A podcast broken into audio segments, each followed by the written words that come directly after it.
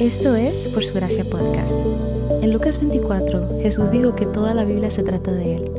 En cada episodio vemos un breve resumen de lo que está sucediendo en pasajes de la Biblia, cómo estos revelan a Jesús y arrojan luz al Evangelio.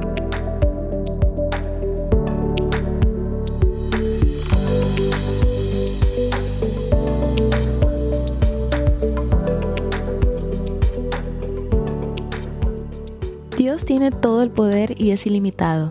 Él creó todas las cosas por su palabra.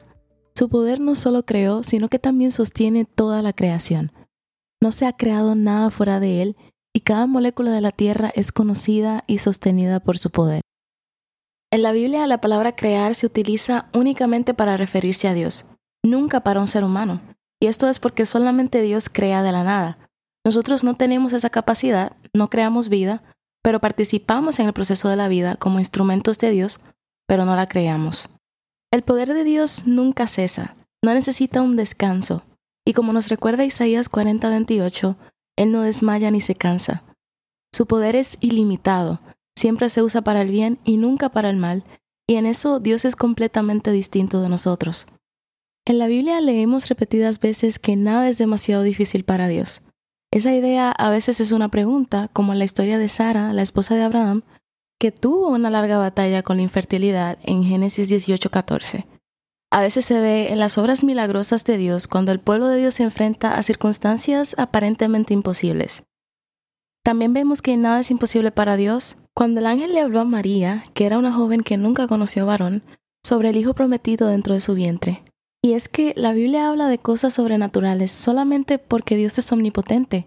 Él tiene todo el poder y no hay ninguna circunstancia demasiado difícil ningún sufrimiento demasiado profundo, ningún pecador demasiado perdido que no pueda redimir.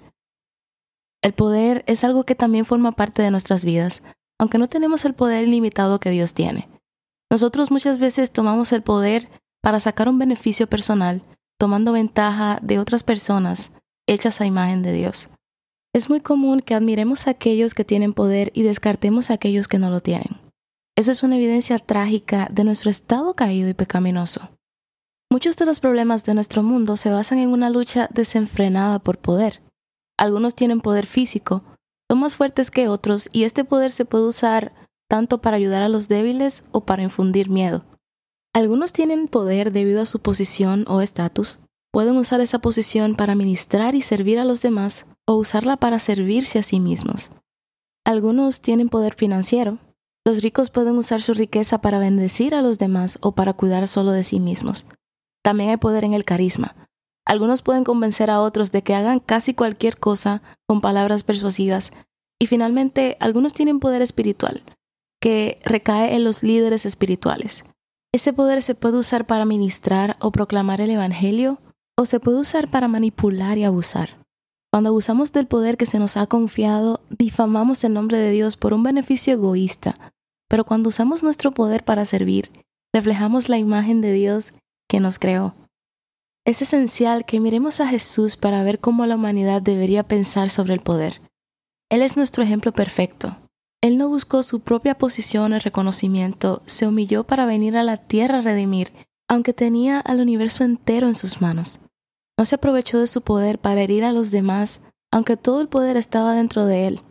En cambio, usó su poder para curar a los enfermos, a los cojos y a los ciegos.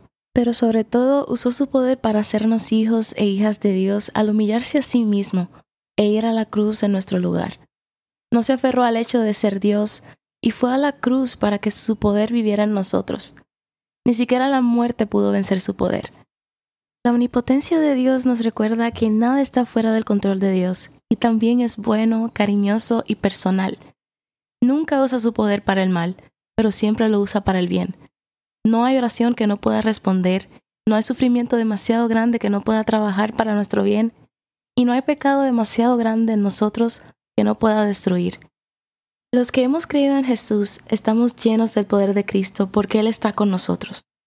El poder que resucitó nuestros corazones muertos ahora nos permite luchar contra nuestro pecado y caminar por fe. Su poder soberano nos defiende y ahora podemos vivir a la luz de su poder y bondad, según Primera de Juan capítulo 1 versículo 7. Así que te dejo con las siguientes preguntas. ¿Qué te enseña la omnipotencia de Dios sobre quién Él es? ¿Hay algo que te preocupe que Dios no pueda arreglar o redimir? ¿Cómo te reconforta la omnipotencia de Dios? Y por último, si estás constantemente preocupado, ¿qué revelan tus preocupaciones sobre lo que crees del poder de Dios?